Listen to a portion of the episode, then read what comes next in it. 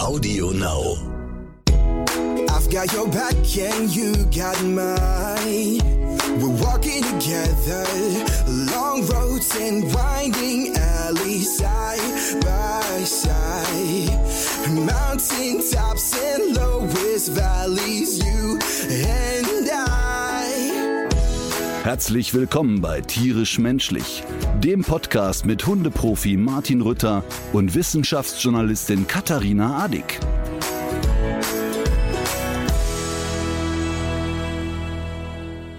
Katharinchen, wie geht's dir? Warte, Oh ja, ich höre, wie es dir man geht. soll ja viel trinken können. ja, ja, aber da soll nicht Schaum drauf sein auf dem Getränk. Ach so. Ah, okay. Verstanden. Ich habe ja noch gute Erinnerungen an diese ganzen Tipps, äh, die eingetrudelt sind, als du kürzlich mal krank warst. Ähm, was mir sehr in Erinnerung geblieben ist, war heißer Jägermeister durch die Zähne ziehen, wie es hieß. Gott. Aber die kam doch garantiert von jemandem aus der Crew.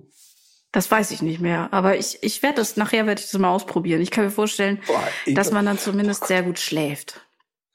Also, ich sag mal so, dann ist die Erkältung tritt sofort in den Hintergrund. Ja, genau. Ja, ja, das ist so, das ist so, wie mein Vater immer sagte, wenn ich irgendwie, keine Ahnung, ich hatte Schmerzen am Knie. Und dann sagte der, hör mal, jetzt nimmst du einen Hammer und haust dir volle Pulle auf den Daumen, dann merkst du das Knie nicht mehr. Ja, das ist die Also- Sekundärschmerztherapie. Das ist ganz was Beliebtes. Oh Gott. So, aber jetzt mal im Ernst, ist der besser? Ähm, mir ist äh, besser und äh, ich gehe auch davon aus, dass es sich um eine ganz herkömmliche Erkältung handelt. Das muss ja auch zwischendurch mal Und sein. erlaubt sein. Ich werde mich natürlich äh, immer weiter testen und ähm, ganz vorsichtig äh, bleiben, weil es ist ja so absurd. Die Inzidenzzahlen sind ja derartig durch die Decke gegangen und in Köln sind, ich glaube, alleine an der Uniklinik 700 Menschen, also Krankenhausangestellte, in Quarantäne. Jetzt bin ich erstmal irritiert, dass an der Uniklinik überhaupt 700 Menschen arbeiten, wenn man sich die Ja. Wartezeiten da anguckt. Gut. Ähm, ja, und die sind jetzt natürlich noch länger, die Wartezeiten. Und es gibt auch schon wieder Operationen, die verschoben werden müssen, einfach weil die Leute fehlen. Und man selber ist ja auch jetzt so ein bisschen geneigt, die ganze Geschichte auf die leichte Schulter zu nehmen. Dabei habe ich heute sogar eine Studie gesehen, ähm, wonach äh, das Gehirn sogar sichtbar sich verändert durch auch eine leichte Covid-Infektion. Also man sieht tatsächlich bauliche Veränderungen im Gehirn. In, also mit anderen Worten, Putin hat seit 35 Jahren massiv Corona. Vielleicht ist er der Wirt, möglicherweise. Aber mal ernsthaft, das denkt man sich ja wirklich, ne? Wo ist das Virus, wenn man es mal braucht? Ja. Also warum schlägt das nicht im Kreml auf, aber ganz massiv? Ja, das dazu, äh, da, ist, da, da trifft er, glaube ich, ganz ähm, heftige ähm, Vorsichtsmaßnahmen. Der sitzt ja immer an diesen sehr, sehr, sehr langen Tischen. Bestimmt nicht, weil er so ein so lange Brötchen isst, sondern einfach, weil er Angst hat, dass er, dass er, dass er sich äh, es jetzt doch noch einfängt, ne? Könnte ich mir schon vorstellen, Mhm. dass da ein bisschen Paranoia im Spiel ist. Apropos Paranoia, so ganz weit weg war ich davon ja auch nicht. Ähm, und ähm, was mir äh, deswegen auch noch mal so durch den Schädel gegangen ist, man sollte jetzt ja wirklich nicht impfmüde werden, ne? Bei und äh, und die ganze Geschichte jetzt so auf die leichte Schulter nehmen, weil nur weil es jetzt draußen wieder anfängt, dass die Vögel zwitschern und ähm, Omikron nicht so schlimm ist wie Delta, das kann schon auch noch richtig blöd laufen. Also so, es kann gut gehen, muss es aber nicht. Immer besser ist sowas, wenn das Immunsystem schon weiß, womit es äh, zu tun hat. Ja, total. Ich meine, ich nach wie vor habe ich so das Gefühl, wenn du überlegst, damals bei Inzidenz 250 gab es einen Lockdown, jetzt sind wir bei, weiß ich nicht, 1500 und Ja. alle tralala und hopsasa. Also ich meine, ich bin froh, dass es keinen Lockdown gibt, bin ich ganz ehrlich, aber irgendwie habe ich auch so das Gefühl, dass die Leute, die bisher nicht geimpft sind, auch keine, keinen Impuls haben, sich impfen zu lassen. Und das Haben sie auch nicht. vor irgendwie Und, und auch, asozial. auch diese, diese, diese äh, sogenannten Totimpfstoffe, was ja sowieso auch eine schwachsinnige Kategorie ist in dem Zusammenhang, weil ähm, das mit den anderen Impfstoffen gibt's ja auch nichts verabreicht, was sich da irgendwie vermehren könnte oder so. Aber diese sogenannten Totimpfstoffe, so wie jetzt dieses Novavax, ist ja jetzt auf dem Markt, wird aber nicht abgefragt. Also all die Leute, die gesagt haben, wir warten drauf, die ähm, scheinen weiter zu warten. Ja, die lecken jetzt weiter am Ja. Pferdefutter.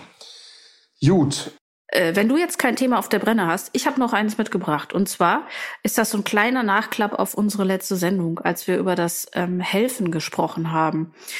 Und zwar habe ich da gelesen, auch in einigen Kommentaren, dass man jetzt ja doch sagen müsste, dass nur Sachspenden, nur bei Sachspenden könnte man irgendwie sicher sein, dass die Hilfe auch wirklich ankommt und äh, wer Geld spendet, wüsste nicht genau, wo es versickert und so weiter und so fort. Und ähm, jetzt habe ich mich da auch noch mal schlau gemacht und ich kenne ja selber auch ein paar Organisationen, die in solchen Bereichen tätig sind. Und da muss ich wirklich noch mal sagen, das ist, das ist eigentlich so, das, nee, nicht nur eigentlich, das ist so nicht richtig, weil die meisten Organisationen wissen sehr viel besser als unser einer, ähm, in weiter Ferne, was gebraucht wird und was auch noch mal ganz wesentlich ist, äh, die können natürlich auch viel effizienter helfen. Das heißt, wenn man jetzt hier äh, einen Lastwagen chartert und den mit äh, den teuren DM-Produkten befüllt, um ihn dann auch noch mit Sprit äh, mit dem Putins Kriegskasse ge gefüllt wird, ähm, an die polnisch-ukrainische Grenze zu bringen, dann ist das unter Umständen nicht so schlau, wie es einer Organisation zu überweisen, die dann direkt in der Ukraine oder in Polen eben einkauft. Und noch deutlicher wird das natürlich, wenn es um das Thema Medikamente geht. Äh, da kann man jetzt hier auch nicht die halbe Flasche Hustensaft einpacken, sondern dann mussten die Organisationen, die vor Ort sind, die sich dort um Mensch und natürlich auch um Tier kümmern, wissen, ähm, was da jetzt akut gebraucht wird. Sonst verstopft man möglicherweise da auch die Wege. Oder was jetzt kürzlich auch vorgekommen ist, ist, dass dann Kleiderspenden liegen, es regnet, dann sind die nicht mehr zu gebrauchen. Also es hat einfach keiner was davon. Und äh, da sollte man sich da vielleicht noch mal was zu überlegen. Und mein Vorschlag wäre, dass wir jetzt einfach noch mal in unserem aktuellen Post für unsere Folge noch mal diese Organisationen äh, nennen, äh, ich würde das jetzt in diesem Fall auch noch mal erweitern wollen, weil auch ganz viele Menschen, Organisationen helfen wollen, die sich vor Ort auch um Haustiere kümmern, was ja ein durchaus legitimer Zweck ist. Und die würde ich, das würde ich gerne noch mal erweitern, denn unsere sogenannten Show Notes, die sind dafür zu kurz. Und äh, du hast ja doch einige Quadratmeter Platz bei Facebook. Äh, die könnten wir damit ja eigentlich ganz schön füllen. Oder bei Instagram. Nee, bei Absolut. Facebook ist leichter, weil man bei Instagram ja nicht so gut Links posten kann. Ja, aber Instagram geht auch schon. Ich lege das da auch immer mit rein. Ich meine, die Leute sind ja auch nicht blöd. Die finden dann schon ihre Lösung. Klar, die können nicht direkt auf den Link klicken, aber die sehen ja auch, welche Organisation es ist. Ja. Ähm, und ich finde ganz wichtig, was du gesagt hast. Das wäre wieder, als wenn wir uns abgesprochen hätten. Ähm, auch das habe ich natürlich äh, jetzt oft gehört. Ja, das Geld versickert doch in irgendwelchen Organisationen und so. Ich verstehe den Gedanken. Ne? Ich verstehe den Gedanken. Aber ganz ehrlich, ähm, wie viele Leute jetzt in so einen Aktionismus verfallen, bestens motiviert, aber eben dann doch da vor Ort so Murks machen. Das erinnert mich ein bisschen an die Flutkatastrophe im Ahrtal, wo ja auch wir dann vor Ort gehört haben, ey Leute, bitte schickt uns keine Jacken mehr, wir haben hier, so viele Menschen leben hier gar nicht, wie wir Jacken haben. Also das ist nett gemeint, aber bitte äh, sprecht euch mit den Organisationen hier ab und äh, im Zweifel ist Geld da auch eine echte Hilfe. Und ähm, natürlich ist, ist jede Hilfe erstmal besser als keine. Das ist ja klar und ist auch mal gut motiviert, aber irgendwie muss man sich ein bisschen informieren. Ich erlebe das übrigens gerade im Kleinen. Ich hatte ja bei Facebook und Instagram äh, gesagt, dass ich eine Dreizimmerwohnung in Bonn zu vergeben habe, wo inzwischen tatsächlich äh, Menschen gerade eingezogen sind. Äh, und ich erzähle das hier gerne nochmal, weil das wirklich sehr schön ist, was da gerade passiert. Ähm, zum einen ist es eine äh, Frau, die mit einer 13-jährigen Tochter flüchten musste. Der Vater bleibt natürlich in der Ukraine, muss da äh, in den Krieg ziehen. Und bewusst muss man das ja Krieg nennen, nicht wie der Herr Putin sagt, eine Sonderaktion. Ähm, und eine junge Frau, die einen dreijährigen Sohn dabei hat und im siebten Monat schwanger ist. Und ähm, die Wohnung war ja nicht, nicht möbliert. Und dann haben wir angefangen, okay, wie möblieren sie jetzt? Ähm, spannenderweise in Möbelhäusern haben wir dann die Geschichte auch erzählt, haben überall 35 und 40 Prozent bekommen. Vielleicht ist es auch normal bei Möbelhäusern, ich weiß es nicht, aber irgendwie sind uns alle sehr entgegengekommen. Jetzt habe ich das im Freundes... Also erstmal hier bei Facebook eine Riesenwoge. Wo kann ich noch ein Bett hinschicken? Wo kann ich dies noch? Wo kann ich das noch? Ganz, ganz toll einfach. Und allen habe ich immer geantwortet, pass auf, bitte wendet euch an offizielle Stellen, weil wir sind jetzt, so nett sich's anhört, voll. Es ist alles da jetzt, was diese Menschen brauchen. Ähm, aber diese Menschen haben, sind hierher gekommen, weil sie eine 28-jährige Frau, Diana, hier haben. Diana ist äh, Ukrainerin, die aber seit 20 Jahren hier lebt und die hier auch vollkommen normal integriert lebt. die das alles für sie mit organisiert. Sie spricht Russisch, Ukrainisch und Deutsch. Und alles, was da jetzt an Überschüssen entstanden ist, hat sie weiterverteilt an Menschen, die sie kennt. Und das ist wirklich großartig. Und so im kleinen Rahmen, äh, alle meine Freunde irgendwie, äh, übrigens, ich habe dies noch, ich habe das noch. Bei mir drei Garagen bis und das Dach voll mit Sachen jetzt, ähm, die wir jetzt woanders verteilen gehen, weil wir einfach sagen, hey, was, was soll die jetzt damit? Aber das ist so schön, das ist so, so schön. Und kleines Beispiel dazu, äh, mein Kumpel Axel erzählt es halt so zu Hause, ja, das und das die Aktion, erzählt es seiner Schwester, seine Schwester ist Arzthelferin, erzählt es in der Praxis, Patienten fangen an zu sammeln, auf einmal sind 800 Euro zusammengekommen. Das ist einfach sensationell, was da gerade passiert. Und das ist so schön, ich, ich finde das so berührend, dass alle Menschen ein Bewusstsein dafür haben, was für eine Kacke da gerade läuft. Und jeder möchte sowas tun. Und das finde ich wirklich, wirklich zauberhaft. Und finde ich bei allen, bei allem Scheiß, der da gerade passiert, auch wieder so ein schönes Zeichen für, die Menschen sind viel weniger egoistisch, als man glaubt. Ich glaube das auch. Ich habe äh, noch bevor ähm, das alles anfing, habe ich noch für dieses Camp, von dem ich schon öfter mal erzählt habe, im Nordirak äh, gesammelt und auch so im Büro, also in meiner Bürogemeinschaft, in der Familie und so weiter. Und die hatten einfach aufgerufen, weil sie, äh, weil sie auch dringend noch Kleiderspenden brauchten. In Kurdistan wird es nämlich auch richtig, richtig kalt und es bleibt auch sehr lange kalt. Und ähm, als ich diese, diese ganzen Klamotten sortiert habe, das waren ja dann auch so Sachen, in dem, in denen die eigenen kleinen Leute immer so eingewickelt wurden, damit die es gut haben, an denen man vielleicht auch sogar ein bisschen hängt. Da war ich auch richtig gerührt, als ich das gesehen habe, weil die waren auch alle so sorgfältig zusammengefaltet und ich konnte irgendwie, hatte ich das Gefühl, ich sehe, mit welcher Haltung das passiert ist. Und das, ich, mich hat das auch richtig gerührt, als, als ich die Sachen ja, eingepackt total. habe. Ja, weil es so aufrichtig ist und nicht aufgesetzt und so. Und ich, es gab auch so kleine Momente, ne?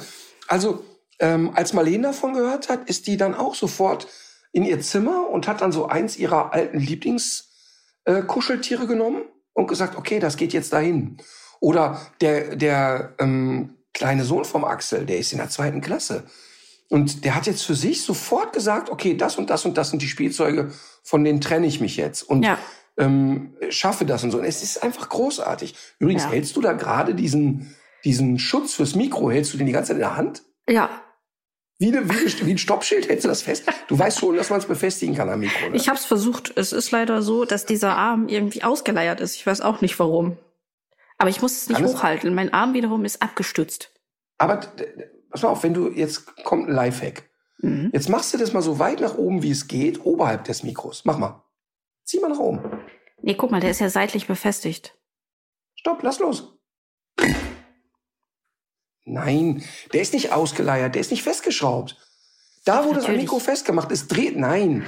Ach, Dreh es bitte. Doch, ich kann das aufklären. Guck mal, das Stativ ist nämlich ja. noch bei Mina TV und ich habe hier nur eine Blechbüchse.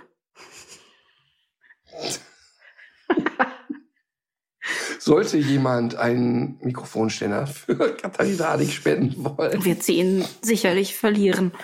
In Rekordzeit. Apropos, apropos Spende und Liebe, die durch die Welt geht. Ja. Auch ich habe Liebe erfahren in den letzten Tagen. Auf eine sehr intensive Art und Weise. Und bevor du mit den Augen rollst. Wollen wir das hören? Ja, und Sorge hast, dass was Widerwärtiges kommt. Gott.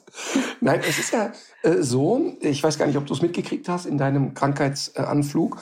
Ähm, wir hatten ja in unserem Podcast darüber gesprochen, ähm, welche Ängste sich so breit machen bei uns oder bei mir. Und dass ich gesagt habe, ich gucke mir jetzt die Immobilienpreise in Australien an und beschäftige ja. mich damit. Ne? Und wir haben ja sehr viel Rückmeldung bekommen auf unsere 20 Minuten Kriegseinordnung. Und ähm, ein Tenor war, dass die Menschen es erleichternd fanden, dass wir so offen reden und sagen, ey, das bewegt uns und das ist irgendwie komisch. Ne? Und dann habe ich zwei Tage später oder am Wochenende ein Video gemacht, in dem ich mir ging es nicht besonders gut an dem Tag mit dem ganzen Thema Krieg und Unsicherheit und Pandemie und so. Und war so ein bisschen im Zweifel, sag mal, kann ich in den Zeiten wirklich ernsthaft auf Tour gehen? Mhm. Also nicht nur zum einen, ist das nicht völlig geschmacklos, ähm, auf eine Bühne zu gehen und da lustig zu sein? Und B, schaffe ich das überhaupt? Kriege ich das überhaupt umgewandelt? Also kriege ich wirklich in der Stimmung, in der ich mich gerade befinde, hin, auf einer Bühne Späßchen zu haben? Und habe das ähm, hier so kommuniziert, dann per Video. Und habe da auch nicht groß drüber nachgedacht und habe das dann einfach hochgeladen. Und dann machte es wirklich Rums im Mailpostfach. Und es war wirklich total spannend, weil wieder die Reaktion kam, boah, wir finden das so ehrlich und wir finden das so authentisch, dass jemand, der in der Öffentlichkeit steht, so die Hose runterlässt und so durchlässig ist. Ähm, das war ein Punkt. Aber der zweite Punkt war, dass die Menschen eigentlich ausnahmslos geschrieben haben, ey, erstens, was haben die Menschen in der Ukraine davon, wenn du nicht auf eine Bühne gehst? Und ist es wirklich so, dass wir uns zulassen wollen, dass durch irgendeinen geisteskranken Diktator die Welt so stillsteht? Das wollen wir mhm. einfach nicht. Plus ganz viele Menschen, die bereits ein Ticket hatten, haben gesagt, ey Junge, äh, seit zwei Jahren durch Pandemie wird diese Scheiße hier verschoben und jetzt fiebern wir den Termin im Mai, Juni entgegen. Das kann nicht dein Ernst sein. Ja. Und das war total krass. Das war total krass. Das hat mich wirklich ganz berührt, dass die Menschen ähm, also mir Mut gemacht haben. Ja. Also wirklich gesagt haben, ey, jetzt mal Kopf hoch und das geht doch weiter und das kriegen wir alle hin. Aber auch, wie wichtig denen das ist. Und das war mir nicht klar. Das war mir wirklich nicht klar. Ich wusste, dass die Leute gerne zu einer Show kommen, gerne meine Sendung gucken, das gut finden, was ich mache. Aber was für eine Kraft das auch für die hat, war mir wirklich nicht bewusst. Und das war echt schön. Das war wirklich mhm. schön. Jetzt habe ich aber auch mich nicht von der nächsten Euphorie leiten lassen wollen und habe das mal zwei Tage sacken lassen. Und dann riefen mich alle möglichen Künstlerkollegen an und sagten, sag mal, dein Ernst jetzt? Ähm, das geht doch nicht. Gerade jetzt sind wir Clowns doch gefragt. Und gerade mhm. jetzt müssen wir doch unseren Spaß da verbreiten und das äh, jetzt mal Arsch hoch und Feuer frei. Dann habe ich eine zwölf Minuten Sprachnachricht von Bülent Ceylan gehabt, der, der so zwischen Trösten, äh, komm jetzt weiter und zwischen, sag mal, bist du bescheuert? Äh, das machen wir auf jeden Fall und so. Ne? Das war so süß, das war so ein schönes Wochenende dadurch. Was hast du denn eigentlich, wenn du, ähm, wenn du an dich selber denkst? Ähm was, was, äh, also du brauchst das doch auch zwischendurch so eine Zerstreuung mhm. und äh, irgendwas, wo, was ja. dich, was dich so, was dich erheitert oder was du einfach derbe witzig findest oder was, was ist das denn bei dir, worauf du ja auch sicherlich nicht verzichten wollen würdest oder kannst? Mhm. Also das war übrigens auch eine Sache, was ganz viele Leute geschrieben haben. Aber Martin, dir steht doch auch ein Recht auf Spaß zu. Denn für mich ist die Tour ja ein Riesenspaß. Und natürlich ist es viel Arbeit, aber es ist auch in erster Linie mal ein großer Spaß. Und ganz viele haben geschrieben, ja, aber das ist ja alles schön, dass du empathisch bist und dass es dich traurig macht, dass du Angst kriegst und dass du helfen willst. Aber du musst doch auch mal Spaß haben jetzt wieder. Und das war ganz komisch, dass ich das wirklich so äh, erstmal so gar nicht auf dem Schirm hatte. Ne? Also so, ich, ich habe wirklich zu viele Nachrichten geguckt, im Sinne von, ich habe mich nur noch damit äh, bedröhnt und habe da irgendwie die Kurve nicht gekriegt. Und jetzt war ich zwei, drei, also lange Runde mit dem Hund durch den Wald hilft mir sonst eigentlich immer. Hat aber jetzt nicht geholfen. War jetzt so, oh Gott, jetzt kommt noch Ruhe in meinen Kopf, das geht gar nicht. Dann habe ich ähm, zwei, dreimal auf dem Golfplatz versucht, mich abzulenken. Das ging schon ein bisschen besser. Ähm, aber irgendwie geht's mir jetzt seit dem Wochenende und seitdem mir so viele Leute geschrieben haben, echt deutlich besser, kann ich wirklich sagen war, war wirklich sehr kraftvoll. So was, was, also auch so, vor allen Dingen auch so die rationalen Argumente. Der, der, also der Bülent hat zum Beispiel gesagt, ey Junge, die Crew hat jetzt 16, 16 Leute, die in deiner Crew sind, sind ja auch von den Einnahmen abhängig. Jetzt haben die zwei Jahre Pandemie gehabt. Willst du jetzt ernsthaft nicht auf Tour mhm. gehen? Also es ja, waren klar. ganz viel auch so, so sachliche Argumente. Mhm. Und dann habe ich mich entschieden und gesagt, okay, das stimmt. Dann kommt meine Schwester mit was Pragmatischem und sagt, Martin, dass du eine Wohnung zur Verfügung stellen kannst, ist auch ein Grund, weil du wirtschaftlich unabhängig bist. Und eine Tour bedeutet Einnahmen, mit denen man wieder was Gutes machen kann. Und dann äh, wurde das Bild immer runder und klarer für mich und habe dann ein weiteres Video gemacht und habe gesagt, okay Leute, ihr habt alle recht und es war vielleicht ein bisschen hysterisch. Natürlich gehen wir auf Tour und habe jetzt Folgendes gemacht und habe gesagt, okay, wir werden ja ungefähr 150 Tourtermine machen und ich werde für jeden Tourtermin 1000 Euro spenden. Und das heißt, es kommen jetzt 150.000 Euro zustande und 75.000 Euro gehen an den Deutschen Tierschutzbund, der vor Ort in der Ukraine äh, Hilfe leistet. Denn verrückterweise ist natürlich klar, ähm, Angriffe im Krieg bedeutet auch, da rennen herrenlose Tiere rum, jetzt kreuz und quer. Ähm, Menschen können ihre Tiere nicht mehr versorgen. Ähm, Tierschützer haben einfach überhaupt keine Möglichkeiten mehr, Also hat der Tierschutzbund da auch so eine Sonderaktion ins Leben gerufen und gesagt, wir werden unsere ähm, Fixpunkte dort haben und unser Netzwerk dort ankurbeln. Also von den 150, von den 150.000 Euro gehen 75.000 an den Tierschutzbund und 75.000 Euro gehen an eine Einrichtung, die sich ähm, um Kinder kümmert, die jetzt durch die Kriegswirrungen in Schwierigkeiten geraten. Und, Super, und dann, finde ich, macht die Tour für mich so sofort wieder Spaß und ja. Sinn und äh, ist rund irgendwie so, kann ich sagen. Ähm, und freue mich da total drauf. Finde ich super. Es ist ja die Frage immer, man, äh, was kann man denn eigentlich, ähm, was kann man denn eigentlich wirklich machen und äh, was ist irgendwie, was ist gerade irgendwie legitim und was ist Aktionismus und welche Themen sind jetzt gerade ähm, sind jetzt gerade angemessen und welche nicht. Ich habe auf der Friedensdemo in Köln am, am Rosenmontag habe ich auch immer so Plakate gesehen von so äh, Bildungsbürgern, die sowas geschrieben hatten wie Frieren für den Frieden, also dass wir sozusagen alle die Heizung runterdrehen ähm, um Putin zu, zu bestrafen, weil es ist ja das, diese, diese verrückte Situation. Wir haben uns ja in eine unglaubliche Abhängigkeit äh, begeben vom Gas und vom Rohöl äh, aus Russland und ähm, dass man dann auf die Idee kommen kann, wenn wir jetzt nicht mehr heizen, dann trifft ihn das vielleicht. Äh, die klingt jetzt erstmal, also auf mich hat die erstmal furchtbar naiv geklungen. Und jetzt habe ich heute aber noch mal mit der Claudia Kempfert, die ist Professorin und äh, Ökonomin, Energieökonomin genauer gesagt, ein Interview gehört, die das mal so ein bisschen eingeordnet hat und die hat gemeint, Natürlich bringt das was, wenn wir jetzt hier unseren Verbrauch auch senken. Und natürlich hilft das auch, diese Umstellung auf Energieträger zu beschleunigen, die uns unabhängig machen. Und deswegen ist das gar nicht so doof, wenn man jetzt zum Beispiel mal kurzfristig über ein Tempolimit nachdenkt, was ja von heute auf morgen umgesetzt ist. Wenn man zu Hause einen Grad einspart. Das ist natürlich nicht nur CO2, was man da extrem einspart, sondern natürlich sinkt dadurch auch der Verbrauch insgesamt. Auch wenn natürlich die, die Industrie ist, äh, ist an erster Stelle, aber es macht eben auch was aus. Und je, je, je stärker wir eben auch den Verbrauch senken, desto, desto schneller gelingt diese um, Stellung. Und äh, ich fand es fand es äh, super interessant, das heute noch mal so zu hören, weil weil ich auch gedacht habe am Anfang, ach, das da fängt man jetzt wieder an, eigentlich so einen Systemfehler wieder durch die Einzelnen korrigieren zu wollen. Und ähm, an der Stelle ist es aber gar nicht so verkehrt. Hat mich überrascht. Ja, also ich ich bin ja sowieso ein totaler Fan davon, dass die kleinen Sachen ähm, zu ganz großen Sachen werden können. Ähm, es gibt ein, ein Buch, wo es um Marketing geht, das heißt Tipping Point. Und da ist sehr genau beschrieben, dass Marketing zu Anfang mit ganz kleinen Nadeln anfängt und irgendwann rollt die Welle so los, dass du sie gar nicht mehr stoppen kannst.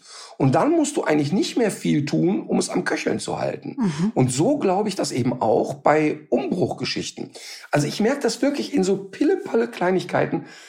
Alleine jetzt, was mich persönlich anbelangt, was meine Ernährungsumstellung anging oder äh, mein Konsumverhalten an vielen Stellen und so, das sind so Kleinigkeiten, mit denen es anfängt und plötzlich mhm. merke ich, um mich herum passiert ganz viel und ganz, ganz viele Menschen um mich herum, äh, von denen ich auch nie gedacht hätte, dass die irgendwie auch nur ansatzweise äh, mal auf Fleisch verzichten könnten, fangen jetzt alle irgendwie auch damit an. Das sind ich Kleinigkeiten, fand, die aber zu was Großem werden können. Ja, und ich fand das heute auch noch mal wieder spannend. Das, das läuft ja bei, also, also bei WDR 5 läuft dieses äh, Format, ich glaube, es heißt Tagesgespräch und da rufen, da rufen auch Hörerinnen und Hörer an. Und jetzt kann man natürlich sagen, WDR 5 hat auch eine spezielle Hörerschaft, aber das war so der Grundtenor aller. Wie konnte es sein, dass wir uns in diese Lage gebracht haben und warum machen wir das jetzt nicht alle? Und wie schnell kann das gehen? Und was müssen wir tun, um das irgendwie zu beschleunigen? Und natürlich braucht es irgendwie eine soziale Abfederung. Also man kann zum Beispiel jetzt ja nicht, es kann jetzt nicht sein, dass jetzt äh, äh, es gibt ja genug äh, arme Leute in äh, Deutschland, dass die jetzt ihre ihre Heizkosten nicht mehr bezahlen können oder dass die frieren müssen. Natürlich, das das darf nicht passieren. Aber für sowas gibt's ja auch so Kompensationsideen. Ich fand das neulich aus Italien äh, ganz interessant. Da kann man sozusagen eine Energierechnung adoptieren. Ähm, dass du, also natürlich ist das auch wieder so eine Charity-Geschichte und man ist dann davon abhängig, dass so etwas eben auch funktioniert. Aber das zeigt natürlich erstmal schon mal die Bereitschaft in der Gesellschaft, sowas umzuschichten. Und eine Idee zum Beispiel finde ich ja auch sehr spannend, das ist diese Klimadividende. Das heißt, das CO2 bekommt einen Preis und zwar entspricht dieser Preis dem Schaden, den eine Tonne CO2 in der Atmosphäre verursacht. Dadurch hat der Staat Mehreinnahmen und verteilt dieses Geld aber wieder als Pauschale an die Bürger. Und das heißt dann, jeder bekommt das gleiche Geld und der, der sich auch noch besonders klimafreundlich verhält, hat am Ende mehr übrig. Und das heißt jetzt nicht, dass, dass man jetzt nicht mehr in Urlaub fliegen kann oder so. Aber das schafft natürlich langfristig erstens Anreize, sich klimafreundlich zu verhalten. Und es führt sogar dazu, dass du Vermögen aufbauen kannst. Dadurch, durch deine Art zu leben. Das fand ich schon, dass ich finde, es gibt so geniale Ideen jetzt in dem Bereich auch. Und wenn wir Glück haben, dann, äh, dann werden die jetzt auch umgesetzt. Ja, aber weißt du, dann gibt's aber genau auch den entgegengesetzten Entwurf, wo du dir wirklich auf die Stirn platscht und denkst, das kann doch nicht wahr sein. Ich folge einem jungen Mann namens Fabian Köster.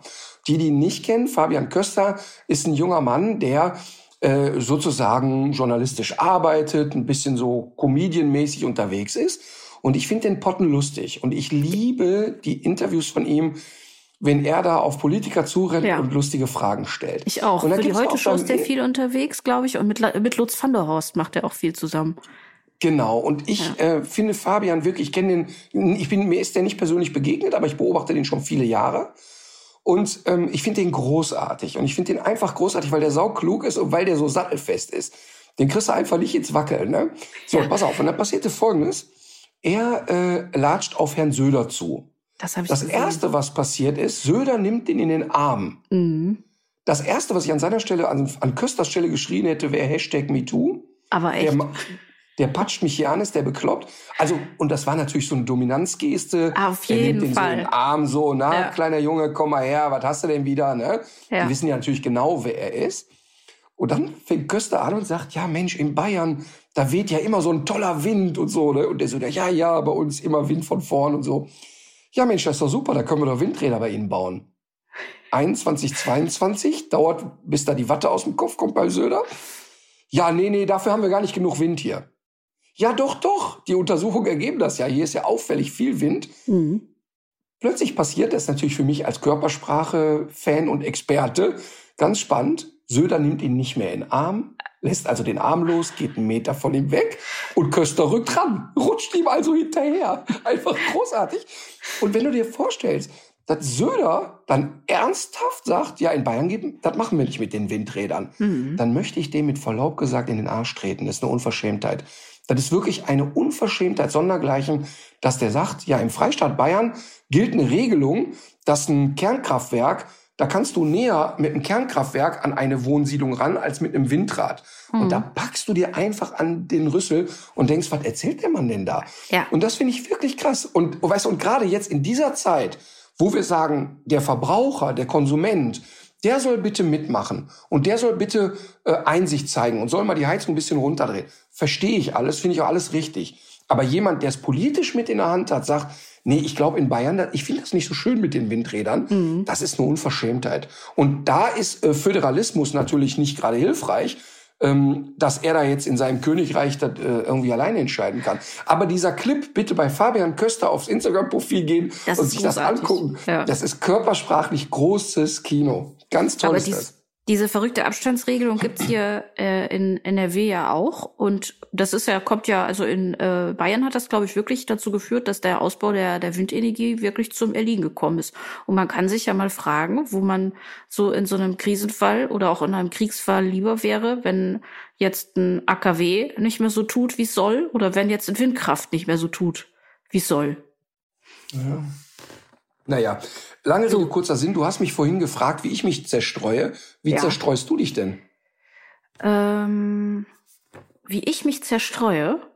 Ja, du ähm, hast, als ich gesagt habe, boah, das geht alles mir sehr nah, du gesagt, ja, wie lenkst du dich ab, wie hast du Spaß und wie mhm. kommst du da raus? Weil wir haben, sind uns ja einig, es ist wichtig, auch nicht 20 Stunden Nachrichten zu gucken, sondern auch sich ein bisschen abzulenken und so. Ja, also bei mir spielt äh, schon Musik eine große Rolle.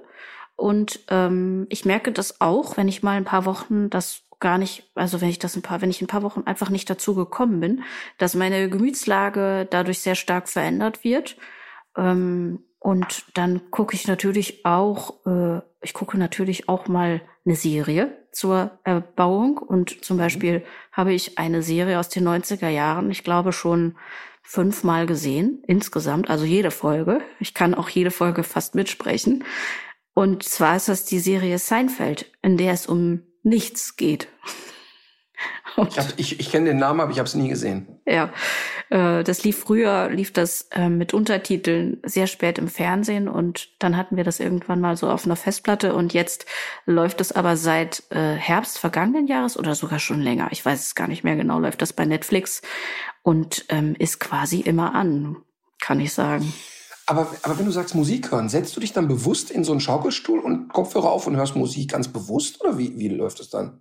Äh, ja, also jetzt nicht so, ähm, nicht so wie, so wie du jetzt gerade vielleicht geschildert hast, aber äh, ich kann dabei schon auch was machen oder vielleicht auch mal spazieren, äh, spazieren gehen. Tatsächlich nicht, wenn ich mit dem Hund unterwegs bin. Das kann ich immer also das kann ich auch nicht verstehen, wie manche Leute dann da so Podcast hören oder so. Das würde mir schwer fallen, weil ich finde schon, dass das immer so eine Wand aufbaut zwischen einem selber und dem Hund. Man ist ja dann doch immer irgendwie ähm, äh, abgelenkt oder so. Aber äh, doch, ich sitze auch schon einfach mal nur so unter Musik. Das kann man machen. Hast du denn dann meine schöne Empfehlung, die, die Pink Live Tour dir angeguckt? Noch nicht, aber das, äh, das habe ich tatsächlich fest vor. Ähm, vielen Dank dafür. Ich werde das gucken. Und ähm, ich habe auch noch äh, von einer Hörerin noch eine spannende, einen spannenden Vorschlag bekommen. Da geht's um eine Kollaboration, äh, die Pink mal mit einer anderen Musikerin hatte oder mit einem anderen Musiker. Ich muss es mir noch angucken, weil es klang nämlich sehr interessant. Äh, auch das äh, gilt es noch aufzuholen. So, siehst du wohl. Genau, ich habe aber zum Thema Musik noch was Interessantes gelesen.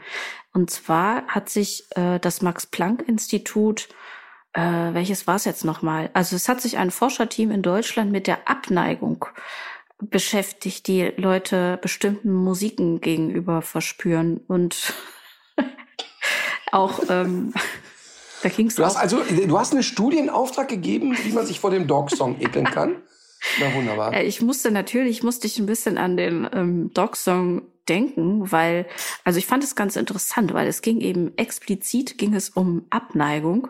Und das muss ich jetzt mal eben nachgucken, weil ich fand es nämlich auch so lustig, was da stand. Ähm, die Teilnehmenden beschrieben auch persönliche Reaktionen, wenn sie mit der von ihnen abgelehnten Musik konfrontiert werden. Emotionale, körperliche und soziale Reaktionen, die vom Verlassen des Raumes bis zum Abbruch sozialer Kontakte reichten. oh Gott. Übrigens, äh, Schlager hat besonders schlecht abgeschnitten in dieser Studie und ähm, die meistgehassten KünstlerInnen waren Helene Fischer und Justin Bieber. Also Sagen wir mal so, ähm, es ist ganz interessant, weil bei Helene Fischer habe ich ja eine ganz eigene Theorie, ähm, warum man die, glaube ich, nur entweder so ganz ablehnt oder liebt. Ähm, bei Justin Bieber kann ich, bin ich jetzt zu wenig im Thema. Also bei Helene bin ich auch nicht im Thema, aber da ist, glaube ich, so, dass man, glaube ich, so ein bisschen spürt, wie andressiert vieles bei ihr ist. Also dieses, dieses total disziplinierte. Und wenn man so Bilder sieht, erste Auftritte damals bei Florian Silbereisen, hat einfach nichts mit der Person zu tun, die man jetzt so hat. Und deshalb glaube ich, dass die Leute, die Helene Fischer nicht mögen, die als sehr starkes Kunstprodukt oder Produkt von Disziplin wahrnehmen. Ähm, genau das ist es. Das ging aus dieser Studie hervor, dass man, äh, dass man der so einen Mangel von Authentizität unterstellte und dass sie eigentlich vor allem kommerzielle Interessen verfolgt. Aber was man unbedingt dazu sagen muss, ist, das waren, glaube ich, nur ungefähr 20 Leute, die befragt wurden. und das und, waren, und 19 davon waren Jazzpianisten. Ja, pass auf, so ähnlich war es wirklich. Oh Gott. Das gehört wirklich zur Wahrheit dazu, denn diese ganze Abgrenzungsdynamik ähm, hat natürlich auch was mit sozialem Status zu tun und da waren sehr viel akademisch geprägte Leute drin, zum Teil Berufsmusiker oh und da hat, das war auf jeden Fall eine starke Verzerrung und ich denke auch, wenn man diese Untersuchung nochmal unter Alkoholeinfluss äh, wiederholt hätte, dann wäre das Ergebnis auch ein anderes gewesen. Und, und äh, pass auf, und dann sag ich dir das mal. Weißt du, warum ich Helene Fischer gar nicht ablehnen kann in meinem Kopf? Abgesehen ja. davon, dass ich wirklich, äh, nee. die Musik finde ich wirklich grausam. Also ich, ich schaff's auch wirklich nicht, da mitzuwippen oder es geht einfach nicht. Warum ich die aber niemals ablehnen könnte, weil ich vollkommen ehrfürchtig bin vor dem, was die macht. Also bei mir ist genau das Gegenteil, was die Leute nicht authentisch finden oder manche vielleicht nicht authentisch finden. Ja. Da sitze ich eher, wirklich, mir fällt die Kinnlade runter, wenn du dir die Live-Show anguckst, die steht einer Pink-Show oder einer internationalen Superstar-Show in nichts nach. Mhm. Und dann sitze ich da mhm. und bin so, oh wow, weil wie kann man so diszipliniert mhm. sein, wie kann man sowas können? Und ich habe dann immer eher so im Kopf, dass ich so unglaublichen Respekt vor dem habe, was Menschen da so leisten. Und deshalb bewerte, hab, also ist in mir so ein, das kann man nicht ablehnen. Weißt du? Also das heißt ah, okay. nicht, dass ich die Musik mag oder sonst ja. irgendetwas. Und sie als Mensch kann ich sowieso schon gar nicht bewerten, weil ich sie ja nie, überhaupt nie kennengelernt habe. Ähm, mhm. Aber irgendwas in mir sagt, es gehört sich einfach nicht, so etwas in irgendeiner Art und Weise abzulehnen, weil das so unglaublich viel Arbeit ist. Okay, gut. Kann man so sehen. Ähm. das heißt, das heißt ja nicht, äh, weißt du, das heißt ja nicht, dass ich die Musik mag. Und ich finde zum Beispiel ganz schlimm, ganz, ganz schlimm, ja. und damit haben die ja im Prinzip, die, die hat ja den Weltmeistertitel 2014 kaputt gemacht mit ihrem Lied. Wenn die deutsche Nationalmannschaft äh. feiert und da steht Helene Fischer mittendrin, das ist ja grausam. Das ist ja wirklich, gibt ja nichts so. Schlimmeres. Ist das so? Ja, für mich ist das so. Okay, gut. So, okay, kann aber, ich da, guck, da kann ich jetzt wieder nicht mitreden. Ja, weil ich möchte einfach, ich möchte, das ist ja, komm, ist auch egal. Nee. äh, ich wüsste aber noch was, mir ist gerade noch was eingefallen, ähm, von wegen Erbauung und so. Ich finde ja tatsächlich auch unsere Rubrik DDDHLB, äh, das, das taugt doch immer auch wieder zur Erheiterung, was man da so zu äh, geschickt bekommt. Ich habe jetzt zum Beispiel was bekommen, das heißt, glaube ich, Float a Poop. Und Super, das oder? Ist ich habe es auch bekommen. Hast du es auch gesehen, ja. Also da ist es jetzt, glaube ich, ähm, definitiv so, dass es sich um einen, einen sehr handfesten Lifehack handelt, der äh, durchaus äh, praktisch und ernst gemeint ist, über den wir eigentlich kein, im Prinzip kein schlechtes Wort verlieren können, oder? Genau. Ich Weil auch der, der Fun-Faktor da drin, der ist einfach lustig. so grandios. Beschreib es mal. Das ist wirklich sehr, sehr lustig.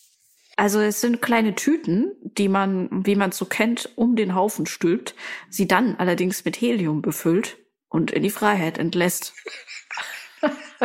und äh, wie wir alle wissen, das, was, was hochkommt, kommt irgendwann auch wieder runter. Das heißt, dieses Set hat, hat sich wirklich den Spaß gegönnt zu sagen, der Köttel geht fliegen in der Tüte. Ich glaube aber natürlich, dass die Tüten viel zu klein sind. Also, dass diese Menge Helium, die man da reinpackt, gar nicht ausreichen würde, um so einen anständigen Köttel fliegen ja. zu lassen. Genau. Und ähm, wer uns jetzt äh, schreibt, dass es sich dabei um Scherzartikel handelt, diese Zuschriften werden sofort gelöscht. Das lesen wir gar nicht erst. Aber das, was ich dir geschickt habe, ähm, das war auch geil. Das, glaube ich, wirklich ist echt ernst gemeint. Und zwar handelt es sich da um ein Hast Katzen du das in so einem Fetischladen aufgetan? Ich hab, aufgetan das, oder? Ja, ich, mir wurde diese Dienstleistung aktiv offeriert. Ähm, und zwar ist es eine Katzendienstleistung. Ähm, angeblich lecken sich Katzen ja so gern und auch gegenseitig. Ähm, das weiß ich nicht. Ob die sich gegenseitig auch gern lecken, weiß ich nicht. Ähm, aber dass sie sich selber lecken, verstehe ich. Und zwar soll also jetzt die geneigte Katzenhalterin, du hast es schon vor Augen wieder, äh, die geneigte Katzenhalterin oder der Katzenhalter bekommt einen roten Knebel in den Mund, mhm. soll also diesen Knebel in den Mund nehmen und an dem Knebel ist eine rot gefärbte Zunge, die mit großen Noppen versehen ist. Jetzt, Ach so, ich dachte, das stülpt man sich über die Zunge, aber man nimmt das in den Mund. Man ah, nimmt verstehe. den Knebel in den ja. Mund, äh, mhm. rot, mit roten Noppen lappt die Zunge raus und dann soll man sich auf allen Vieren vor die Katze setzen Und die Katze soll sich dann an diesen roten Gumminoppen, die aus deinem Mund quellen, reiben. Äh, man kann das natürlich auch mit seinem Lebenspartner tun, ähm, aber in jedem Fall. Vielleicht ist es das Letzte, was man zusammen tut. Sich ein, Man kann das machen, wenn man sich von seinem Lebenspartner schnell und unbürokratisch trennen möchte. sich, sich eine, einen Gummiknebel in den Mund stecken, der eine Katzenzunge in, also in richtig große, also so handflächengroße Katzenzunge mit Noppen drauf. Ähm, das äh, ist wirklich, also ich glaube wirklich, wenn du dir das kaufst, das ist absolutes Endstadium.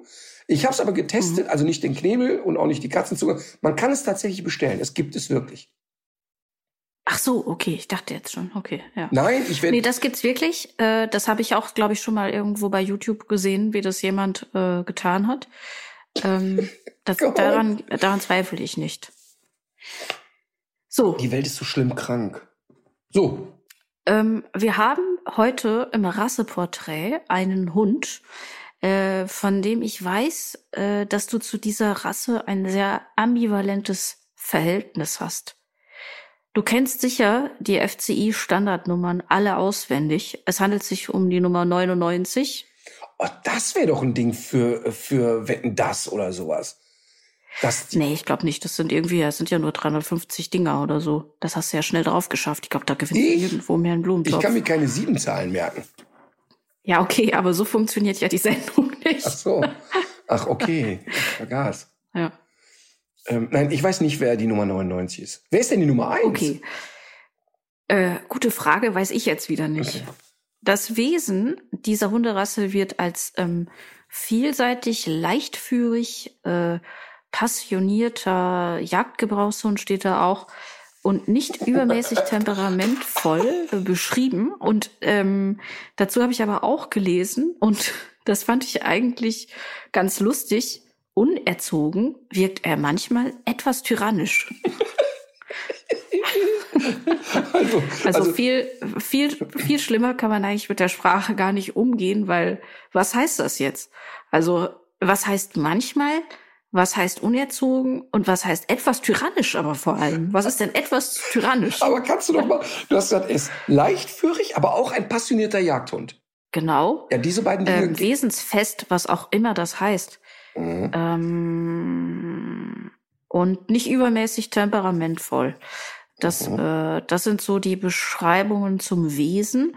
Das Haarkleid ist kurz, aber relativ dicht und dichter als bei den meisten vergleichbaren Hunderassen. Ähm, es ist sehr glattes, äh, anliegendes Deckhaar äh, mit geringer oder ohne Unterwolle. Äh, dann gibt es aber auch noch eine Langhaarfassung dieser Hunderasse. Ähm, aber auch, ja, wenn ich dir die Farbe sage, dann weißt du es sofort. Ähm, glatt oder leicht wellig. So, das sind jetzt ja alles sehr viele technische Details, die uns nicht weiter interessieren. Die, das Farb Gibt es etwas zu der Geschichte dieses Hundes? Die Geschichte des Hundes äh, ist so ein bisschen unklar. Es gibt, äh, glaube ich, schon ein Bild, ich meine von Van Dyck. Der ist gestorben 1641. Äh, okay, 17. Jahrhundert. Ähm, Also, also davor hat er gemalt. ja, er hat davor äh, gemalt, vor 1641, danach nicht mehr. Und ähm, der hat offenbar schon einen jedenfalls sehr ähnlichen Jagdhund abgebildet. Und man weiß auch, dass in Weimar Oh, oh. im ersten Drittel Oh. des 19. Jahrhunderts dieser Hund schon gehalten Jetzt wurde. ahne ich doch was. Ach, der Hund stammt aus Weimar. Gut, dass du nicht bei Wetten das angetreten Soll es, bist. ist es dann vielleicht der Rottweiler? Ja. Also, wir haben es mit dem Weimaraner zu tun. Äh, das habe selbst ich jetzt erkannt Mhm. und möchte ganz kurz darauf eingehen. Ähm, leichtführig, ne? Ja. Ähm, das können wir schon mal direkt sagen. Wenn es einen Inbegriff einer Hunderasse gibt, die nicht leichtführig ist, dann ist es der Weimaraner. Es hat mit leichtführig gar nichts zu tun. Es ist komplette Königsdisziplin, diesen Hund auch nur ansatzweise führig zu haben, auch nur ansatzweise zu erleben, dass der Hund sich auf dich einlässt, auch nur ansatzweise zu erleben, dass man ihn freilaufen kann, nur ansatzweise, dass er verträglich ist und so weiter und so fort. Aber kurze Frage. Bullshit. Ähm, Habe ich ja. das richtig in Erinnerung, dass du dich irgendwann auch mal für diesen Hund erwärmen konntest? Und bist du ja. nicht derjenige, der immer gesagt hat, dass für ihn eigentlich eine besonders tumbe Hunderasse äh, genau die richtige wäre, so kurz über Amöbenstadium? So kommen wir doch gleich zu meiner persönlichen Geschichte. Äh, passionierter Jagdhund will ich noch kurz drauf eingehen. Also leichtführig vergessen wir jetzt mal ganz kurz. Ähm, und dann kommt ja parallel passionierter Jagdhund. Es gibt ganz wenige passionierte Jagdhunde, die wirklich leichtführig sind. Ähm, und einer von diesen Rassen ist der Wischler. Ähm, das, äh, da habt den mal im Hinterkopf, da kommen wir vielleicht gleich nochmal drauf. Mhm. Wesensfest, damit ist bei den Jägern gemeint, der lässt sich keine Sekunde die Butter vom Brot nehmen. Ah. Und äh, mit hat nicht übermäßig Temperament, da finde ich auch sehr interessant, wie man Temperament definiert, denn das ist ein wahnsinnig ausdauernder, sehr stark äh, leistungsfähiger Hund. Stimmt, mit, wenn mit übermäßigem Temperament gemeint ist, dass er sich den ganzen Tag nur im Kreis dreht und hysterisch von A nach B rennt, das ist er nicht. Mhm. Aber Temperament im Sinne von Ausdauer, Kraft, wirklich, wirklich sehr bewegungsaktiv, das ist er auf jeden Fall. Okay. Auf jeden Fall. Und ich will den passionierten Jagdtrieb dieses Hundes mal beschreiben. Er ist ähm, deshalb auch gerade bei den Jägern sehr, sehr beliebt, weil er ein Allrounder ist. Mhm. Der kann nämlich alles. Der kann saugut apportieren. Der, der tötet aber auch Beute.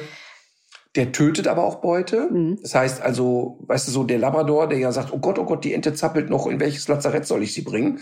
So ist der Weimaraner nicht drauf. Der macht auch einfach platt, wenn es sein muss. Mhm. Ähm, der apportiert aber sehr sauber. Mit dem kannst du Fährtenarbeit machen. Du kannst also eine gute Nachsuche mit dem machen. Du kannst den beibringen, nur vorzustehen, also dass er gar nicht dran geht, sondern nur vorsteht. Also das ist ein echter Allrounder, der mhm. auf der Jagd wirklich alles zu bieten hat, was du irgendwie gebrauchen kannst. Äh, dementsprechend hat er auch eine wahnsinnige Schärfe. Also das heißt, wenn sich da so ein Wildschweinchen mal wehrt, sagt er ja, okay, dann du oder ich. Mhm. Ähm, also der geht wirklich dran, der ist sehr kompromisslos. Also genau deshalb ist er ja auch eine Zeit lang sehr beliebt gewesen bei den Jägern oder ist es vielleicht auch heute noch. Ähm, aber all das, was ich beschreibe, äh, sagt ja auch schon, dass er überhaupt nicht geeignet ist für einen geneigten normalen Hundehalter. Das ist wirklich kompletter Schwachsinn, sich als normaler Hundemensch einen solchen Hund zu holen. Und früher ich sag mal, vor 20, 25 Jahren, als ich angefangen habe, hast du diesen Hund auch gar nicht bekommen, wenn du keinen Jagdschein mhm, hattest. Mhm, also die Weimaraner Züchter waren da völlig konsequent und haben gesagt, wir sind Jäger, wir züchten diesen Hund und wir geben ihn auch nur in Jägerhände ab. Mhm. Und dann kam aber, weil er eben wirklich sehr schön, sehr ästhetisch, sehr elegant ist, war die Nachfrage wurde immer höher und dann fing es an, so ein bisschen aufzubröckeln. Die ersten holten dann die Hunde aus Holland von nicht so reinen Jagd äh, Gebrauchshundezüchtern und so weiter. Und dann auf einmal wurden die so ein bisschen populärer. Mhm. Und da es ist wirklich kein Klischee, was ich jetzt erzähle. Ich hatte dann in Köln permanent mit Weimaranern zu tun, immer die gleiche Nummer. Mutter kam aus der Kölner Ecke Marienburg, Hahnwald, Lindenthal, Junkersdorf, fuhr im Range Rover um die Ecke, und zwar in dem Range Rover, der noch nicht einmal Matsch gesehen hatte, der immer akkurat gepflegt war. Barbojäckchen, äh, teure Reitstiefel an und dann kam sie mit Weimaraner um die Ecke gelatscht und immer the same shit. Immer das Gleiche. Oh, er ist nicht verträglich mit Artgenossen. Oh, wir können ihn nicht freilaufen lassen. Okay, wenn die Kinder sich bewegen wollen in der Wohnung, wird es langsam schwierig. Äh, ja, okay, mit Besuchern ist natürlich gerade nicht mehr möglich. Also das volle Programm hoch und runter. Und wenn du dann fragst, ja, hör mal, wie sieht's denn mal aus mit Fährte und so und mit Schweißfährte? Ähm, wie, wie wäre es denn, wenn wir den so jagdlich ein bisschen auslassen? Ja, ist gerade schlecht. Mein Mann hat zwar einen Jagdschein, aber so mit Jagen haben wir es eigentlich nicht.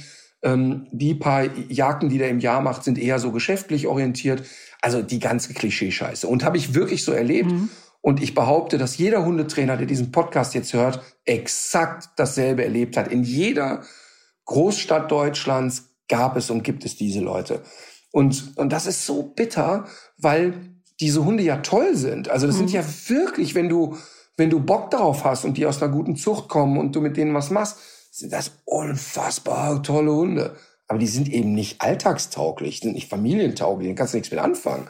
Ähm, also und, und sehr häufig gerade die Rüden. Oh Gott, oh Gott, oh Gott, total unverträglich mit anderen Rüden, sehr schwierig zu lenken. Und ich weiß, dass mir auch jetzt wieder Weimaraner Leute schreiben und sagen, meiner ist total lieb. Natürlich gibt es das. Mhm. Aber die Grundvoraussetzungen beim Weimaraner sind erstmal nicht gegeben, dass die in eine normale, völlig unkomplizierte Familie integrierbar sind. Ist einfach nicht machbar. Mhm. Und ich hatte mich vor etwa 20 Jahren in diese Rasse total verliebt und hatte äh, ja Mina schon. Und Mina war also Golden Retriever Hündin, erste Hündin und war, ich sag mal so vier, fünf Jahre alt. Und das lief echt wie ein Länderspiel, das lief total geschmeidig und cool. Und dann begegneten mir immer diese Weimaraner. Und ich hatte ein bisschen Schwäche für den Langhaar-Weimaraner.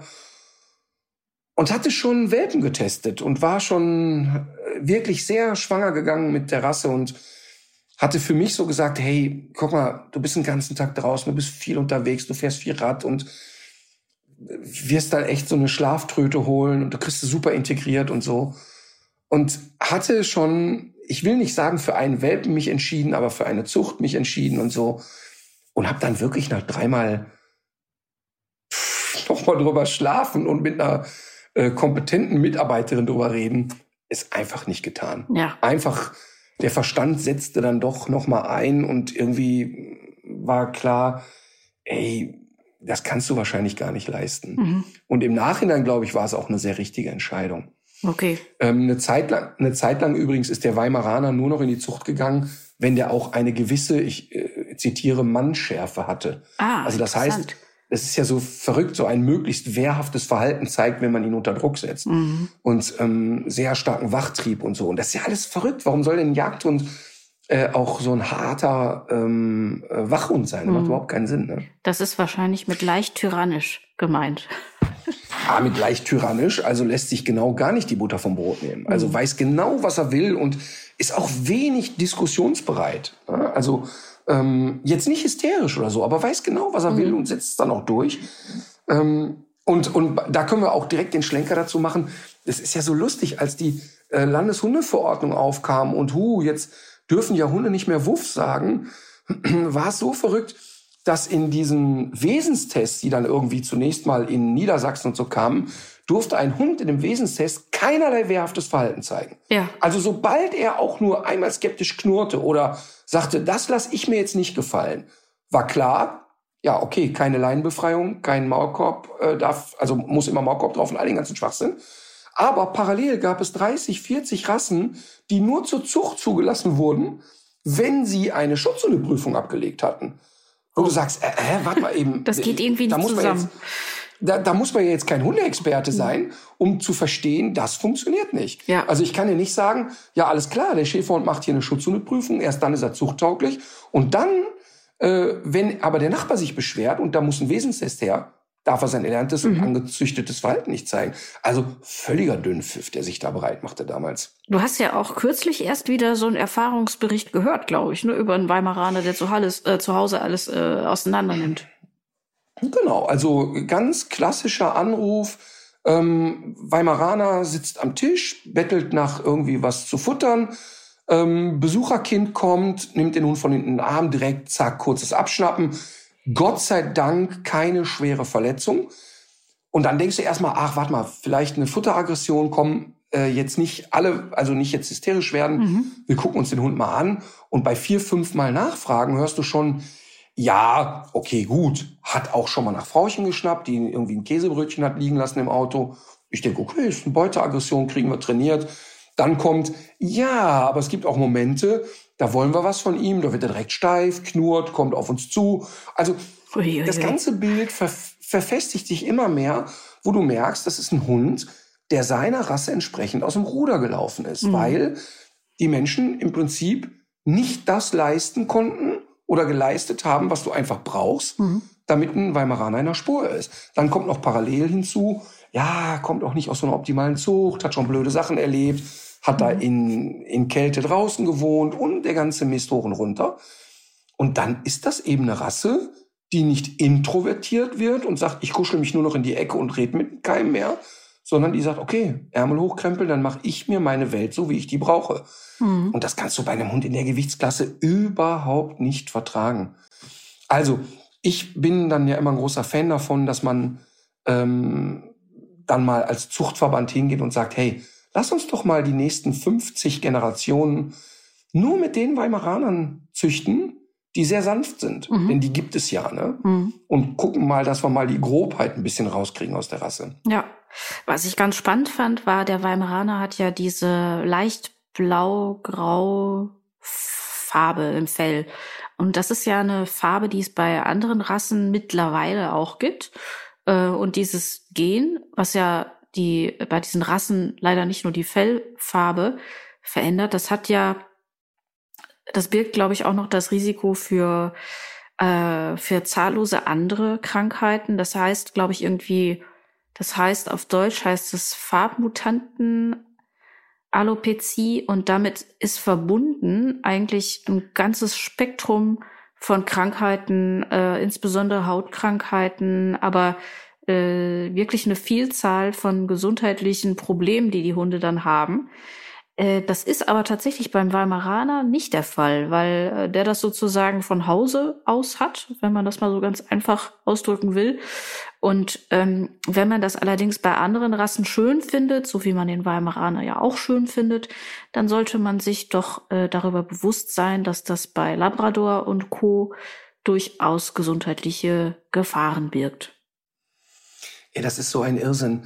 Das ist so ein Irrsinn. Fangen die an, da diese Grautöne oder Silbertöne reinzuzüchten beim Labrador. Aber das und passt doch so gut zum Auto, weißt du, wenn du oh, dann stell dir vor, du hast drin dann dieses äh, Nubukleder oder wie heißt das Zeug? Es ist so bekloppt einfach. Ja. Und wenn ich daran denke, dass sogar ein äh, ehemaliger Trainer von mir, ähm, wo es gute Gründe hat, dass er nicht mehr Trainer bei uns ist, sich auch so einen silberfarbenen Labby anschafft, hm. wo du denkst, ey, du solltest es doch besser wissen, ja, ja? ja, Du könntest doch einschätzen, was da gerade abläuft. Ähm, und die Hunde sind auch verhaltensmäßig problematisch, muss ja, man ganz klar das, sagen. Äh, also, das habe ich auch gehört. Dass also zumindest äh, die, die Hundeschulen das durch die Bank feststellen, dass sie da eine Häufung haben. Total. Hm. Es macht, es, es ist sowieso immer wieder dieses Vermengen und Vermischen, die, die, in jede Rasse wird jetzt irgendwas Mörlhaftes eingezüchtet ja. und so. Das ist alles bescheuert. Kann man nicht anders sagen. Über Merle haben wir selber haben wir schon mal in einer älteren Folge gesprochen. Das wird ja auch immer mal wieder so vorgeschlagen als Thema.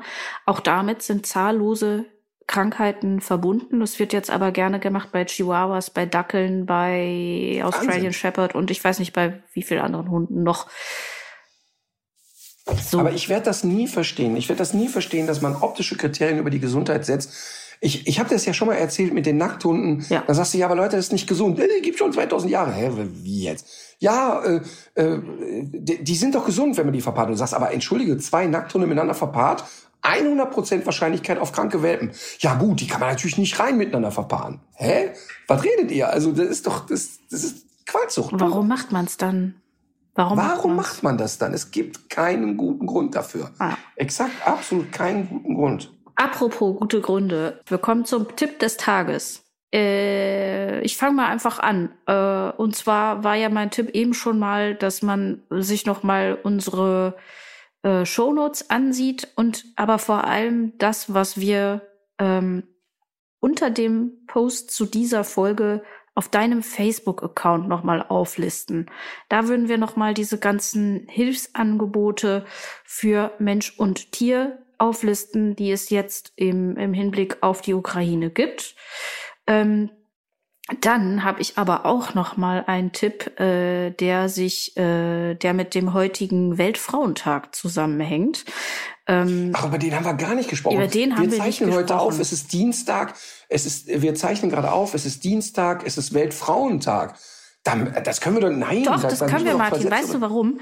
Es muss ja, es kann ja nicht sein, dass nur einmal im Jahr über solche Themen gesprochen wird. Wir können da einfach nächste Woche drüber reden, weil heute wurde ja schon Machen sehr wir. viel über den Weltfrauentag gesprochen. Okay. Nichtsdestotrotz, ähm, ich würde gerne etwas empfehlen. Und zwar ist das äh, eine Autorin, die sich Miss Moneypenny nennt. Die ist nicht zu verwechseln natürlich mit Madame Moneypenny. Und nee, stopp, stopp, stopp, stopp. Da muss ich kurz eingreifen. Ja. Die heißt nämlich nicht Miss Moneypenny. Äh, Entschuldigung, ähm, ich habe gerade es verdreht. Die heißt Madame Moneypenny ja. und ist nicht zu verwechseln mit Miss Moneypenny. So rum ist ich es. Ich kenne die. Ich kenne die. Die ist großartig. Genau. Und ähm, die hat, äh, also die, die ähm, gibt Tipps zur finanziellen Absicherung, zum Vermögensaufbau, speziell für Frauen, weil ganz viele Frauen äh, dieses Thema von sich wegschieben, sich damit nicht kümmern und dann doch irgendwann sehr schwer auf die Schnauze fallen oder in die Röhre gucken, insbesondere dann, wenn sie alt werden. Ähm, Madame Moneypenny hat einige Bücher geschrieben, auch dazu, ist immer mal wieder ein Podcast zu Gast, hat, glaube ich, sogar mittlerweile einen eigenen Podcast. Ja, und ähm, ja, aber auch der, der Blog ist äh, sehr zu empfehlen. Ja, und ich kenne die tatsächlich. Ach was. Also nicht persönlich, aber ich, ich äh, folge ganz vielen Sachen, die sie macht. Ähm, weil ich schlauer Fuchs äh, interessiere mich ja ein bisschen für, äh, wie funktioniert Geldkreislauf. Und ähm, ich finde das ganz, ganz toll, denn ähm, da ich ja Töchter habe, ähm, finde ich so wichtig, dass auch, ähm, das hört sich wirklich, wirklich absurd an, aber es ist so, Frauen, also Menschen allgemein, wurde ja nicht vermittelt, wenn sie nicht aus Besserverdienernhäusern kommen, wie funktioniert Geld und wie geht man mit Geld um ja. und wie funktioniert Sparen, wie funktioniert Geldanlage. Das habe ich natürlich zu Hause nie vermittelt bekommen. Woher? Meine Eltern hatten kein Geld und über Geld redet man nicht, hieß es. Mhm. Und ich rede total viel mit meinen Kindern über Geld und ähm, wie, wie Geldkreisläufe funktionieren. Und ähm, finde das total absurd, dass es immer so Männern zugesprochen wird. Und deshalb äh, höre ich äh, Madame oder Mrs. Moneypenny total gerne, weil da auch natürlich für mich ganz viele Tipps dabei sind, weil natürlich Geld nicht weiblich oder männlich funktioniert. Ja. Ich finde es aber total schön, dass sie inzwischen ja eine große Community hat ähm, und gerade auch viele junge Frauen ihr folgen und zuhören, was sie sagt. Ist wirklich auch für die Männer sehr empfehlenswert, was die Frau von sich gibt. Ja, und ich finde das richtig gut, was du jetzt gerade nochmal gesagt hast, nämlich ähm, man muss über diese Dinge sprechen. Und ähm, da ist auch nichts Unschickes dran, das nicht zu tun. Denn das gehört mit, finde ich, so zu diesen gläsernen Decken, die wir in Deutschland noch haben. Äh, es gibt irgendwie so bestimmte Dinge, die weiß man, äh, weil sie die, weil sie, weil man sie sozusagen schon mit der Muttermilch aufgesogen hat oder man weiß sie eben nicht. Und dann ist man zum Teil sehr schlecht beraten, wenn man zu irgendwelchen dubiosen äh, Wirtschaftsberatern geht, die im Zweifel nur die eigene Provision im Kopf haben, dann hat man zwar das Gefühl, man hat was getan und man hat das in gute Hände übergeben. Und diese Leute sind auch sehr gut darin, äh, einem bestimmte Kenntnisse auch vorzugaukeln. Äh, deutlich besser ist es, sich wirklich mit Madame Moneypenny zu beschäftigen und das, was man dort erfährt, auch ruhig mal mit den Freundinnen zu besprechen. Total. Und, und das Thema Geld, das ist wirklich ganz spannend weil ich bin ja in einem Haushalt geprägt worden, dass das Lohn und Gehalt Schmerzensgeld für das ist, was du ertragen musstest. Und das hat bei mir so lange gedauert, dass ich für das, was ich mache, auch einen guten Preis nehme, weil ich immer dachte, ja, aber das macht mir so einen Spaß, da kann ich ja gar nicht viel Geld verdienen. Mhm. Und das ist natürlich eine völlig absurde Gedankenkette, eine völlig absurde Gedankenkette. Und ich bin wirklich, bis ich 30 war, es hat bei mir wirklich gedauert, bis ich 30 Jahre alt war, zu verstehen, dass es wirklich nicht schlau ist, alles, was man hat, direkt mit der großen Schippe rauszuballern. so ähm, ungefähr so, hat's, so lange hat es bei mir auch gedauert. Und so richtig umgesetzt habe ich es ehrlich gesagt immer noch nicht richtig. Ja, doch, ich habe das irgendwann umgesetzt, weil ich irgendwann verstanden habe, dass ähm, die Sachen, die, die, die ich, ich war dann wirklich wie, Sobald ich Geld hatte, hieß es für mich, gib es aus. Ja. Und da können wir wirklich total gerne auch mal eine Folge drüber machen, weil ich das ein sau wichtiges Thema finde. Ähm, weil es, weil es gar nicht so komplex ist zu sparen. Ich weiß, dass immer die Menschen, die wenig Geld verdienen, denken, ja, das ist total kompliziert. Ich habe am Ende des Monats habe ich einfach nichts mhm. mehr. Und bei mir hat das Sparen und das mit Geld wirtschaften angefangen in einer Phase, wo ich eigentlich nahezu pleite war. Mhm. Also wo, wo wirklich kein, Weißt du, jetzt habe ich leicht Quäken. Jetzt ist es natürlich einfach für mich, Geld zur Seite mhm. zu legen. Aber, aber damals war es auf den ersten Blick sehr schwer. Aber als ich einmal verstanden habe, wie es funktioniert, war es wahnsinnig einfach. Wahnsinnig das interessiert einfach. mich sehr. Ich habe äh, vor Jahren haben Freunde mir mal ein Sparbuch äh, schenken wollen, was übrigens nicht geht, wenn man man kann nicht für jemand anderen ein Sparbuch einrichten. Aber ähm, das, da werde ich sicherlich auch äh, noch einiges dabei lernen. Da bin ich sehr gespannt drauf. Ja, und, und ich finde das, deshalb, mich triggert das jetzt so schön, das Thema, weil, weil es eben total bekloppt ist, dass das immer so einer, weißt du, wenn ich überlege, bei, bei meiner Mutter war das ja wirklich noch in der Generation, da gab's Haushaltsgeld für die Frau Und der Mann hat sich um die, um die Einnahme und um die Finanzen gekümmert. Völlig bescheuert natürlich. Mhm. Und deshalb wirklich, es ist so wichtig, dass junge Frauen ähm, unabhängig sind und, und auf gar keinen Fall auf den Trip kommen, ähm, zu glauben, ja, ich, mein Mann ist dafür zuständig oder sonst irgendetwas, das ist ein völliger Irrglaube. Ja, ja und, und, ich, und vor allem ich auch wirklich, diese, dass junge Frauen das verstehen. Ich finde vor allem auch diese soziale Komponente, was du gesagt hast, dass man eben aus ähm, wohlhabenden Haushalten ähm, oder auch wenn irgendwie schon seit mehreren Generationen Geld in der Familie ist, dass man da einen ganz anderen Zugang zu hat und dass das aber ja. eben nichts ist, was man, ähm, was einem jemand beibringt oder was man in der Schule lernt oder sonst was. Gut. Aber bei mir ist es zum Beispiel so, ähm, ich merke das immer, wenn ich mit Menschen am Tisch sitze und meine Kinder sind dabei und keine Ahnung, da war die mal in zehn. Und dann hat die halt so Sachen gefragt wie, was verdient der da? Und ich zuck da keine Sekunde, ich rotz das sofort raus. Und dann merke ich, dass Menschen, die auch so aufgewachsen sind wie ich, oh Gott, über Geld spricht man nicht, wirklich sagen, um Gottes Willen, da redet man nicht drüber. Das darf man dem Kind nicht sagen. Wenn die Marlene mich fragt, als meine jüngste Tochter, was hast du an diesem Tag für diese Show, für das auch immer verdient, mhm. dann erkläre ich dir das. Mhm. Dann sage ich dir auch natürlich, dass das kein normales Einkommen ist, das ist ja völlig klar. Und erkläre dir auch die Relation und warum das eigentlich so ist und so weiter.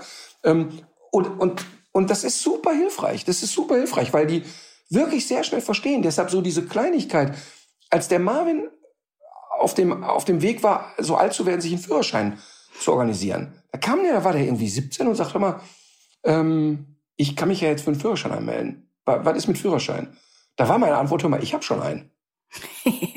also mich betrifft das Thema nicht. Mich betrifft es einfach nicht. Das ist genau dein Ding. Und dann findet der natürlich doof, und murpelt, murpelt sich da irgendwie ein Wochenende in den Bad, was er für einen geizigen Vater hat. Aber dann hat er halt die Arschbacken zusammengekniffen, ist jobben gegangen und irgendwann kam der und hat gesagt, ich habe einen Führerschein gemacht, lass mal Proberunde fahren. Und da war der mhm. stolz wie Bolle, dass er das allein durchgezogen hat. Und ich war auch total stolz auf den und habe ihm im Nachgang dann die Hälfte dazu getan.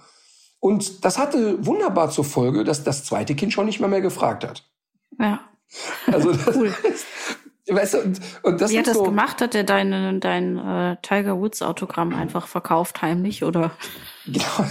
nee, der hat ja, der Marvin hat ja sowieso seit er 15 war. Der Marvin ist ja bei uns sozusagen das Finanzgenie. Der hat ja ähm, äh, sehr, sehr schnell sparen verstanden und, und mhm. jobben und so.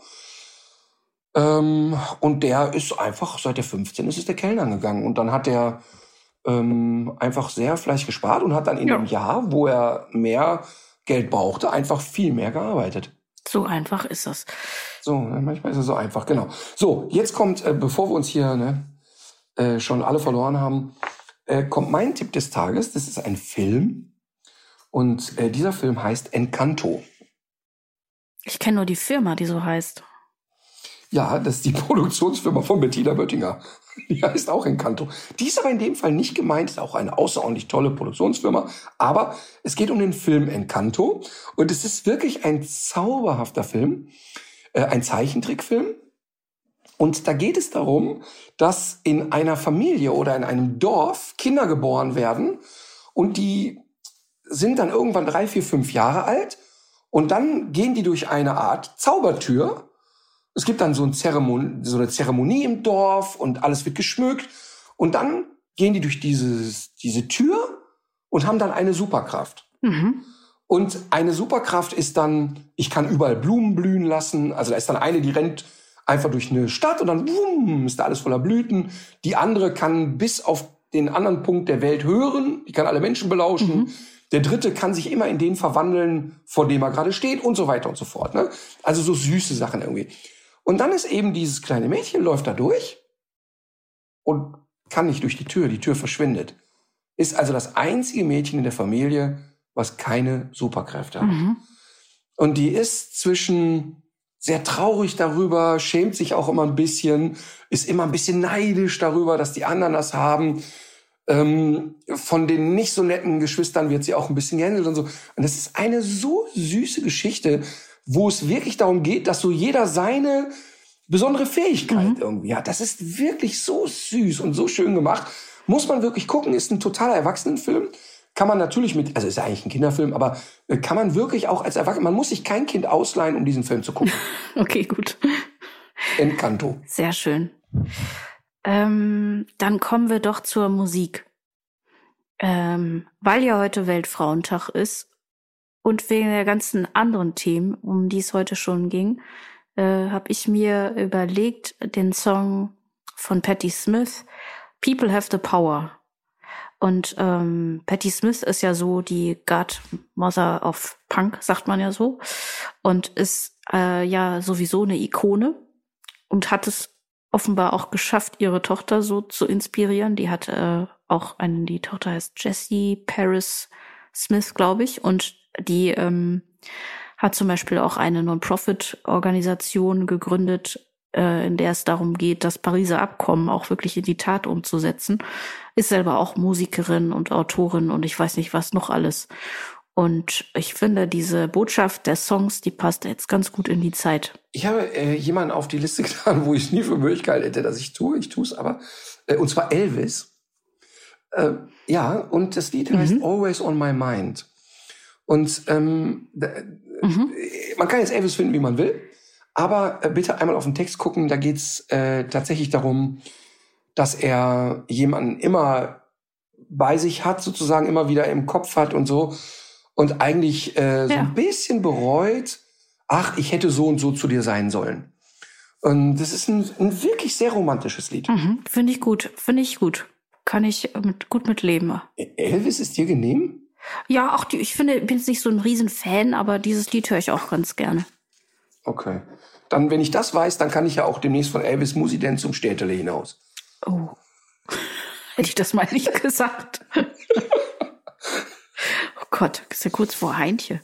Gut, pass auf, versprich mir übrigens mit Heintje, da können wir mal drüber oh. reden. Ich habe mit Heintje mal gekocht. Ich höre jetzt auf, ich sag gar nichts mehr. Okay. Ernsthaft. Und den kann ich wirklich gerne erzählen. Also, wir reden in der nächsten Folge, reden wir über die Kochkünste von Heintje und wie Heintje so tickt. Aber ist Heintje nicht Niederländer? Was soll der, was habt ihr frittiert? So, mal so gefragt. so ähnlich. Es war noch viel schlimmer. Ähm, also, ich habe mit Heintje gekocht ähm, darüber werden wir reden. Und wir werden im Nachgang bitte über den Weltfrauentag reden. Ja, ähm, natürlich. Aber ich finde es ist wirklich gut, wenn wir das nicht am Weltfrauentag super. tun. Ja, weil ich habe dir auch, äh, glaube ich, heute noch diese kleine Grafik geschickt. Und ja. über diese Grafik würde ich auch gerne sprechen. Also ja. wir hören uns beim nächsten Mal wieder. Wir werden über die Kochkünste von Heinche und mir reden und über äh, Weltfrauentag und über die Gerechtigkeit. Und du wirst garantiert wieder irgendeine Rasse raussuchen. Such doch mal eine Rasse raus, von der du glaubst, also da schmilzt selbst der Ritter. Ja, aber das hatten wir doch schon. Naja, ich meine, vielleicht optisch kann ich auch mal schmelzen. Ach so, okay, gut, ja. Alles klar, mache ich. Ich muss jetzt meine Stimme schonen. Danke übrigens, dass du dich heute so geopfert hast, denn ich weiß ja, dass du echt äh, ziemlich angeschlagen Nein. warst und bist. Dankeschön. Alles gut. Dann? Dann legt euch wieder hin. Legt euch wieder hin.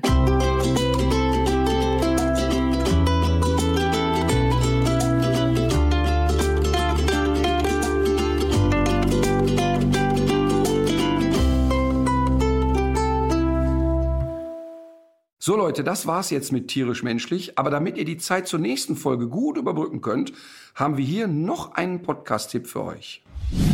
Hallo, mein Name ist Stefanie Stahl. Ich bin Diplompsychologin, Psychotherapeutin und Autorin von mehreren psychologischen Ratgebern, unter anderem von Das Kind in dir muss Heimat finden. Und ich habe einen neuen Podcast und bei diesem Podcast führe ich reale Psychotherapie Therapiegespräche.